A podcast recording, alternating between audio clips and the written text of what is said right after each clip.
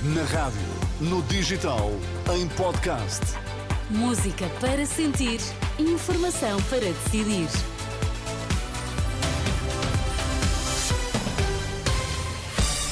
Pedro Queiro, boa noite. Que notícias é que estão em destaque a esta hora? Lá, boa noite. Sem indícios de qualquer crime, os três detidos na Madeira sem a liberdade com termo de identidade e residência após mais de 20 dias detidos. Por isso mesmo, há quem ache que a Procuradora-Geral da República não tem condições para continuar no cargo. Estiveram três semanas detidos, mas afinal os três arguídos da Operação Judicial da Madeira saem em liberdade, isto porque o juiz de instrução criminal não viu indícios da prática de qualquer crime e por isso o ex-autarca do Funchal e os dois empresários da construção ficam apenas sujeitos a termo de identidade e residência. O Ministério Público já fez saber que vai recorrer desta decisão.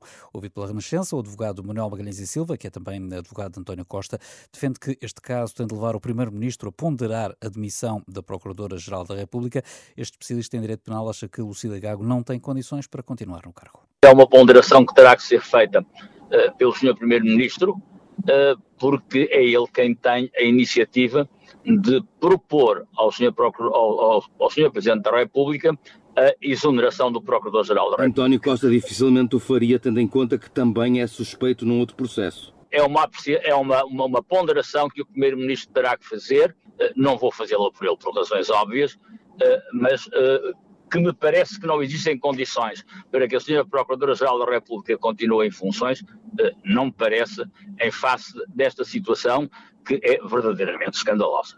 No plano político, Magalhães e Silva, ouvido pelo jornalista Pedro Mesquita, não exclui que Miguel Albuquerque, o presidente demissionário do governo madeirense, possa suceder a si próprio. De resto, o próprio Miguel Albuquerque diz-se satisfeito com a decisão do juiz de instrução criminal. O presidente demissionário do governo da Madeira reagiu no Funchal à notícia. O que eu posso dizer é que estou muito satisfeito. Nunca tive dúvidas relativamente à lisura do Dr. Pedro Calado, nem ao profissionalismo dos empresários e fico muito satisfeito porque 21 dias de tido é um sofrimento muito grande para ele e para a família. Um abraço de solidariedade para ele e para os empresários. E relativamente à sua posição, Presidente, demitiu-se dois dias depois das buscas? Vamos ver, temos tempo para pensar nisso. Ainda na Madeira, o PS Regional insiste na convocação de eleições eh, antecipadas. Apesar dos desenvolvimentos conhecidos hoje, o líder dos socialistas regionais, Paulo Cafofo, mantém a posição que tinha. De recordar que Marcelo Rebelo de Sousa eh, vai receber depois da manhã em Belém o representante da República na Madeira para decidir o futuro político do arquipélago. Já o líder do Partido Socialista a nível nacional, Pedro Nuno Santos, há minutos, minutos do debate esta noite na CNN, frente a André Ventura, dizia não querer comentar por respeito à independência do Poder Judicial. É a justiça que está a funcionar. Eu tenho que ser muito coerente na forma como lidei e reagi à Operação Influencer e agora a esta. Respeito absoluto por dois princípios básicos do Estado de Direito, independência do Poder Judicial e presunção da inocência. E aqui não será diferente. O Ministério Público fez o seu trabalho, o juiz de instrução fez o seu trabalho e por isso nós temos que respeitar o tempo da justiça e é isso que eu farei. Pedro Nuno Santos, secretário-geral do PS, depois de ter sido conhecida a decisão do juiz sobre o legado caso de corrupção na Madeira. Os três arguidos saem em liberdade por não haver eh, indícios eh, da prática de qualquer crime. O Patriarca de Lisboa convida os cristãos a reparar os dramas da solidão e a acolher todos. Na missa de quarta-feira de cinzas, na sede de Lisboa, que a Renascença transmitiu, Dom Rui Valério lembrou também os presos e os frágeis.